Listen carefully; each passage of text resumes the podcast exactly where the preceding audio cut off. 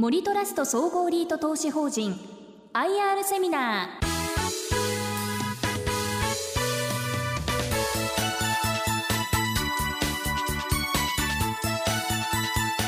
この番組は証券コード8961森トラスト総合リート投資法人の IR 活動の一環としてお送りします。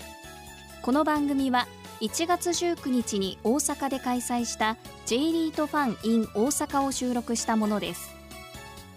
証券コード8961森トラスト総合リート投資法人です。お話しいただくのは森トラストアセットマネジメント株式会社代表取締役社長八木正幸さんです。それでは八木社長よろしくお願いいたします。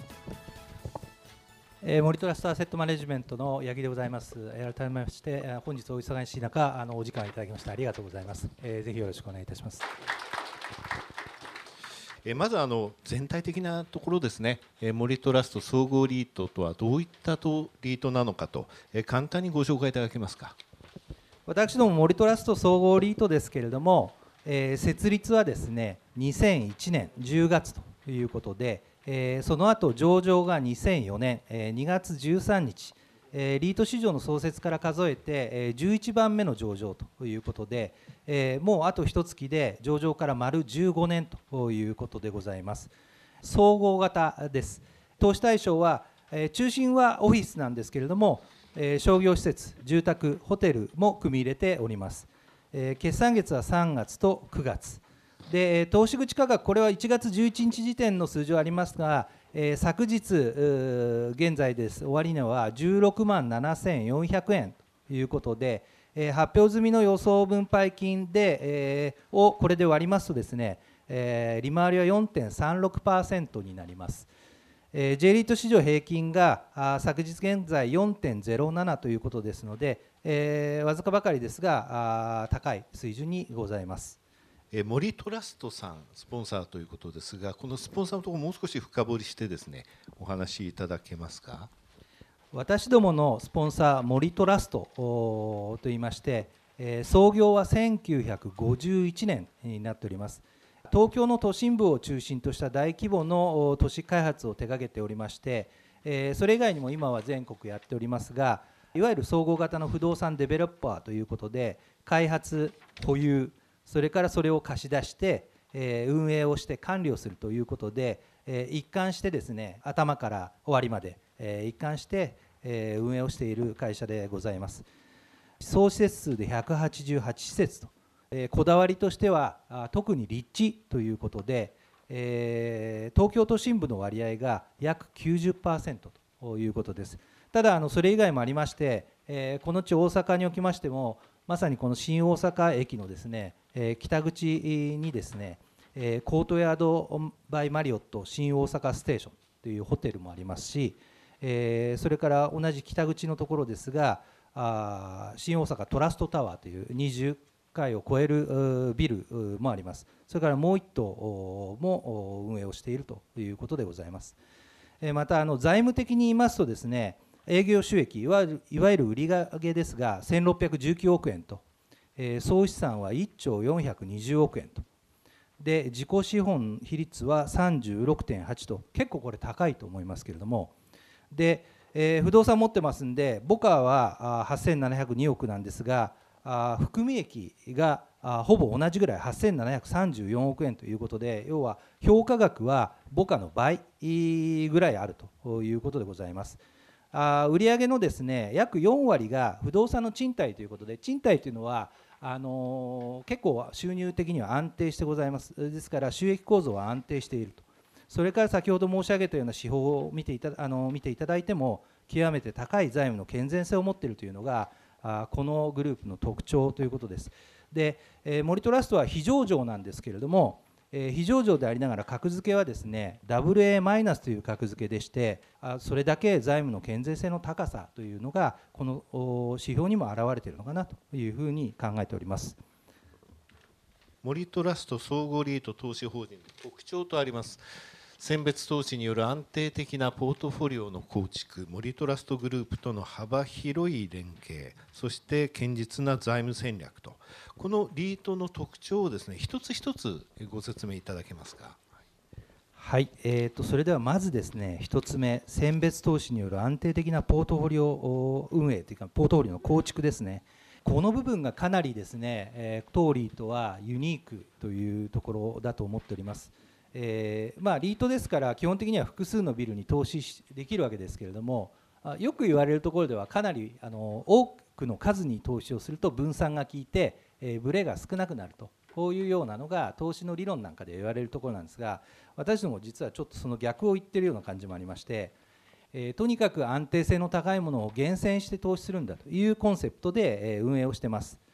で、えーと、施設数ですけれども、えー、ポートフォリオの状況の欄にございます。物件は15物件ということでさあこれは61投資法人中51番目というようなことでかなり少ないということです。で、えー、と資産、えー、規模は3240億円、えー、これは61投資本人中ですね。上から3分の1のところと。あ比較的大きな要は100億円以上ぐらいのですね物件が全体の9割ぐらいになっているというのがございます。で今持っているポートフォリオの資産については含み益が414億円あるということです。で、えー、と私どもも立地にこだわりとこれはあのスポンサーと同じなんですが立地を最重視しております。で、え立地という意味で言いますと一つはやはりビジネス、え人口等の集積があやはりしております東京都心部、えこれが8割。でその他のエリアは2割ということなんですがその他のエリアとエリアといいましてもここ大阪にも御堂筋沿いでで本町駅のすぐ近くなんですがあ御堂筋沿いのビルを持っております。それから福岡ですとか神戸ですとかいわゆる主要都市というところの物件になります。それから用途ですけれどもえオフィスが7割えそれから商業施設が2割えホテル住宅で残りの部分と。という形になっているところでございます。スポンサーの森トラストグループはですね私どもの投資口のえ、35万口持っています、え、132万口が発行済みなので、え、26.5%ということなんですけれども、ま、これ結構高いんですね。で、えー、っとちょっと分かりやすく言いますと投資口価格が1万円動くと35億ですね、え、評価損益が動くというこのあの持ち分についてですね。というような感じでございまして、え、基本的にも同じ船に乗っているとまさにそういう形でございます。あの基本的にルールがあるんでなかなかあれなんですけども皆さんご懸念の一つはですね例えばスポンサーがちょっと自分たちで液出したいんで高い値段でリートに売りつけちゃえなんていうようなことがあまず起こらないということです。あのなんとなくばあまさにあの持っているものの評価損益も直結しますんで、えー、同じ方向を向いて運営をしているというのが一つでございます。で、えー、と総合型の不動産デベロッパー総合不動産デベロッパーでございますので、えー、売買のノウハウ、えー、情報それから賃貸管理すべての情報を持っております、えー、不動産取得の面で言いますと私どもの今保有しておりますポートフォリオの物件のですね、えー、7割5分を超える部分はあ何らかの形でスポンサーが絡んでいるということでございます。それからあ過去に、え、譲渡もしておりますけれども譲渡においてもですね、え、モリトラストグループが関与することでですねえいい値段で譲渡ができているというようなこともございます。それから当然、リーシングですね、賃貸の面でも、それから管理の面でも、さまざまなサポートを得ております。それから次の特徴ですが、堅実な財務、もっとちょっと分かりやすく言いますと、信用力の高さなんですね。で、これを利用して、大変定理の調達も実現しているということなんですが、私どもの格付けは、JCR さんの格付けで WA ということでございます。これはリートの中でもかなり上位ということでございます。それから銀行借り入れについてもメガバンク3区を含みます16社、え、大変充実したバンクフォーメーションを持っております、え、大変良好な関係でございますし、え、今取引のないところからもですねぜひ何かの際には借りてくれないかというアプローチを多数頂戴しているということでございます。私ども銀行借り入れ以外にも投資法人債という債券も発行してるんですけれども昨年の6月にですね第10回投資法人債というのを発行いたしましたこれ機関投資家さん向けなんですけれどもえこの発行は8年連続ということでもう長らくですねきっちり消化をしていただいているというのが一つでございます。それから実はその時の水準っていうのはクーポンで0.010%とまあ絶対水準はですねマーケットがいろいろベースの金利が動くと変わってくるもんなんですがあもっとあの分かりやすいのはですね比較対象を見てみるということなんですが国内の広角付け事業会社の社債と同等水準というところなんですが実は皆さんよくご存知のトヨタさんのファイナンス会社トヨタファイナンスさんと同じレートで発行できているということです。いかにですね私どもの信用力が高いかというところをこういうところから感じていただけるのかなというふうに思っております。であの皆さんにあの覚えてお帰りいただきたいのは WA っていうのは非常に大きな線なんですね。WA のマイナスでもいいんですよ。で WA 角っていうのとあと資産規模2000億円。この2つをクリアすると日銀の買い入れ対象ということなんですね。ですので今資産規模、えー、3240億円そして WA ということですね。クリアしているということです。さて先ほどですねお話の中で立地戦略という言葉がありました。立地にこだわると。その立地にこだわったがゆえにそれが走行したなというような、えー、何か例とかございますかね？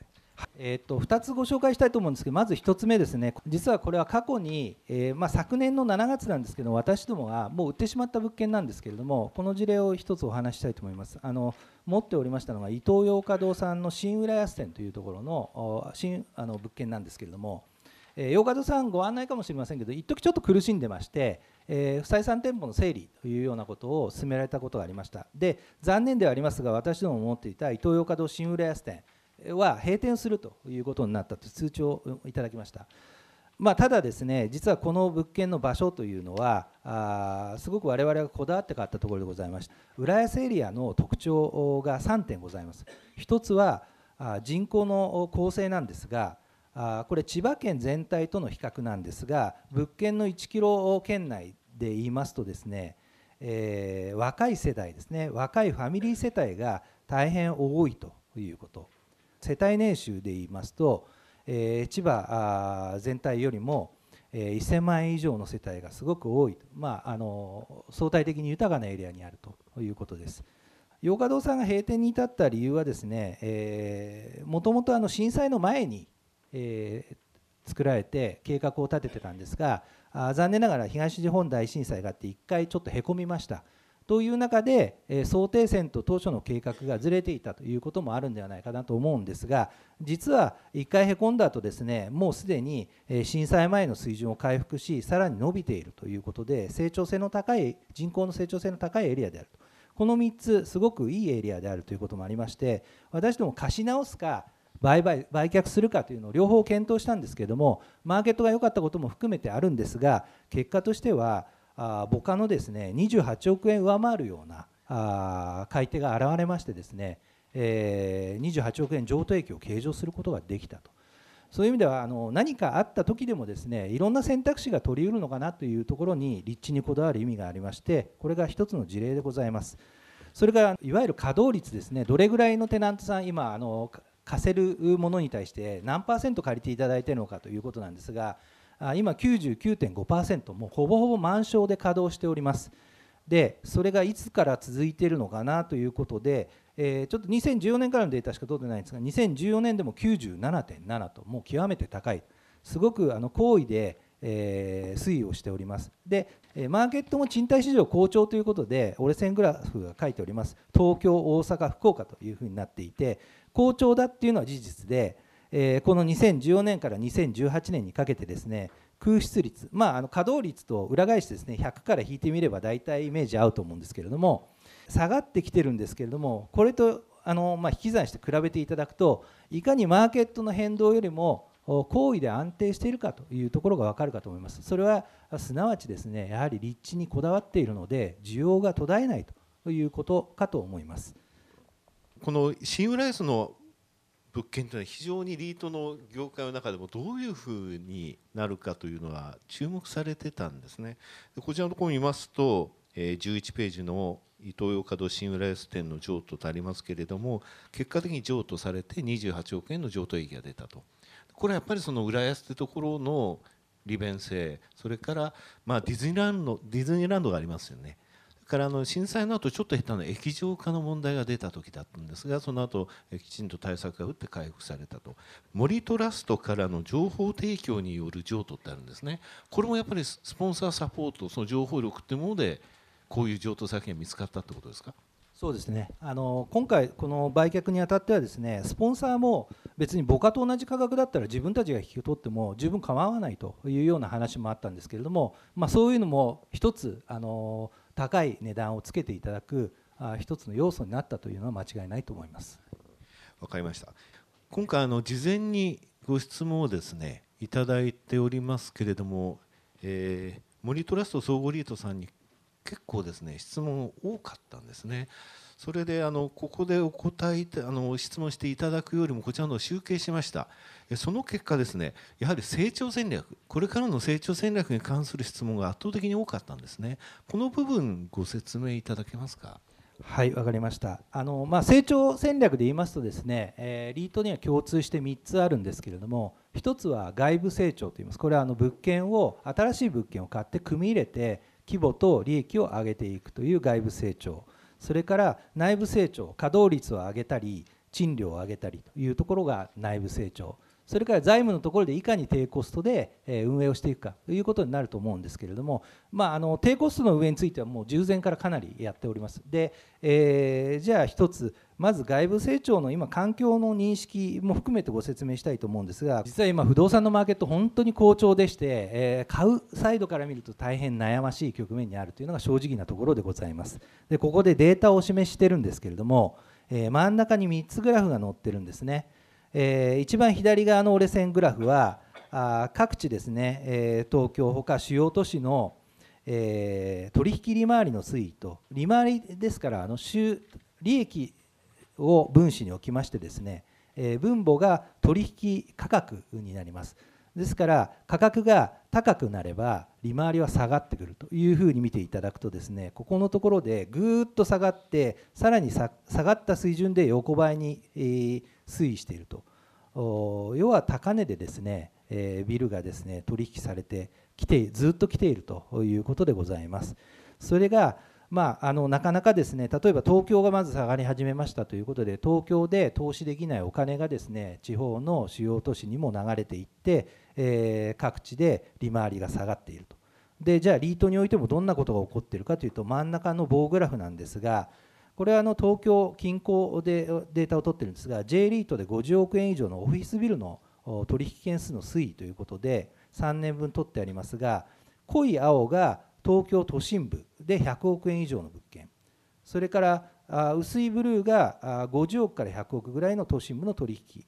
それからオレンジは都心部以外のですね例えば東京でもその中心部にないところそれから神奈川県千葉県埼玉県にあるようなところの取引ですね、え、が書いてあるんですがこのオレンジのところが伸びてきていると。すなわちやはり中心部が高すぎてなかなか買いにくいということでじわじわと外に広がっているということです。これは東京と地方で見ても同じことが言えるんですが、まあ、あのそれだけですね、えー、なかなか高い取引は難しいという状況にあります。それから価格の今どんなところにあるのかなっていうことをお示したのが一番右側です。ある機関が、え、アンケートを不動産投資家のアンケートを取ってるんです、えー、かなり8割方の投資家さんが、まあ、ピークなんじゃないかなとってると。ここ4年ほどずっとこうずんずん高いという認識が続いているということなんですが、まあ、ピークじゃないかなという認識が増えているのでより一層ですねこの先々の動向あのすぐに何か悪い要素ってあんまり見つからないんですけれども投資家さんの投資家投資行動がですね変わってくるっていうのは一つの証明かもしれないということでより注意が必要かなと思ってます。ですからここで高値で掴んでしまうっていうリスクをすごく注意しております。あの我々厳選投資というふうに申し上げてますんでそのスタンスは変えるつもりもなく中長期の目線で買うに値する安定した物件というのを厳選していこうということでございます。ですから外部成長のところウェイトでいうとですねなかなかあの高くは見れないのかなというのも事実でございまして一方で内部成長に関するところでございます。えー、賃料の改定の状況ということで私どもが持っているビルの中で複数の会社さんが入っているようなマルチテナントといわれるオフィスビルの例をとってお示ししてございます、えー、その期間に改定を迎えた賃料改定期を迎えたあ契約がどうなっただろうかというのがお示しているところなんですね。で、えー、まず2018年3月期この6か月間ではあ減額ありませんでしたと。えー、増額は27%でありましたと。他は据え置きでしたと、えー、2018年9月期に行きますと4割で増額できましたと。しかも減額はありませんでしたということですね、えーまあ、ここを面積にしますと2018年9月期はあ3883平米で増額ができたということなんですね。で増額の比率でいうと平均6%増額改定というふうになっております。でえ今今走っております2019年3月期、えもうすでに、え交渉が終わっておりますもので、えー17%は増額が決まっております。なんか17と40比べると少なくなったかなと見えるんですがすでに対象面積がすごく大きいので、え前期を上回る4100平米ほどでですね増額が実現しております。で減額はございません。で今のところ減額の話も聞こえておりませんということで大変いい状況でございます。で、えー、その先、今年のですね4月から9月に改定を迎えるものも、大体今の賃料水準がどういうところにあるのかなというデータを持って、ですね我々交渉方針を定めておるんですが、7割5分では、なんとかですね増額を勝ち取りたいなと思っているような感じでございます。そういう意味では、あまだまだですね、えー、そこの部分で底上げする余地があると見ておりまして、しっかり取り組んでまいりたいというふうに考えているところでございます。安定性に重きを置いて内部成長の部分に、えー、当面ちょっと力を入れますよと。そういうことでよろしいでしょうか？そうですね、はい、その他事前にいただいた中で成長戦略とともに多かったのはやはり分配金。分配金に関する質問でその推移それから今後の見通しとても大切なところですがこちらについてお答えくださいということです。はいえー、まず分配予想、えー、現在発表しておりますところでは2019年3月期それからその先の2019年9月期はともに3650円という水準で出させていただいております。えー、これが先ほど申し上げたあ分配金利回りのベースですね4.36%のベースとなっております。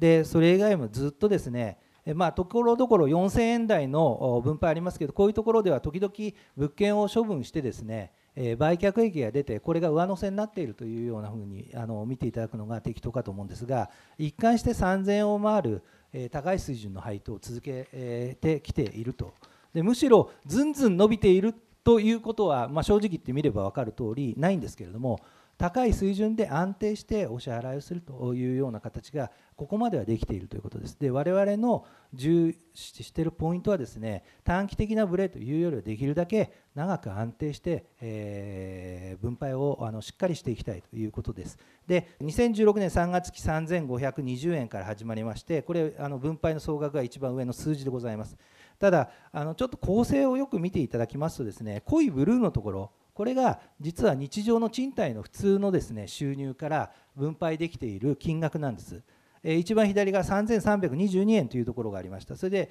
えグリーンのところが乗って198円乗って3520円になってるんですけども基本的にリートはですね内部留保ができないという話はあったんですが、え過去にですねちょっと売買マーケットが低迷した際に政府の特例が設けておりまして私ども物件の中でも内部留保に活用できるですね物件があるんですね。ですから過去売却益が出た時に一部許される範囲でですね内部留保をしていてそれを取り崩して分配に充てるという後々分配に充てるというようなことをしております。グリーンの部分は内部留保から取り崩した部分なんですけれども先ほどイトーヨーカドーの売却っていうのが真ん中の2017年9月期なんですね。この時はオレンジの部分が売却益に関連する部分です。これ1回その時にお支払いしたのが1550円上乗せになってます。4964円でしたがあ見ていただくと3414円というのが賃貸のフローの収入からの分配だったんですね。で要は売却益が出るんですけども売った後はそこから賃貸収入入ってこないわけでございまして1回収入落ちちゃいます。で、えー、私どもの課題としてはそこもあの着実に回復させるというのが使命、えー、として考えておりました。でもうすでに売却をした時の分配予想は3650円をお支払いしようというふうに置いてまして、えー、しっかり3650円お約束通りにお支払いしたということなんですがその時には場合によってはフローの収益の部分が足りない部分はあ3650円に至るまでのところは内部留保から取り崩して使わせていただこうということでやってました。ところが、まあ、その後もしっかりあの実は2018年3月すぐ次の期に広尾というエリアのあの慶応幼稚舎があるところの隣のビルなんですがそこのビルを買ったことでまずフローの収入もしっかり積み上げられたとでその後も賃上げもしっかりやってきてますということで、えー、終わった9月期ではもう12円しか内部留保使わなくてよくなりましたと。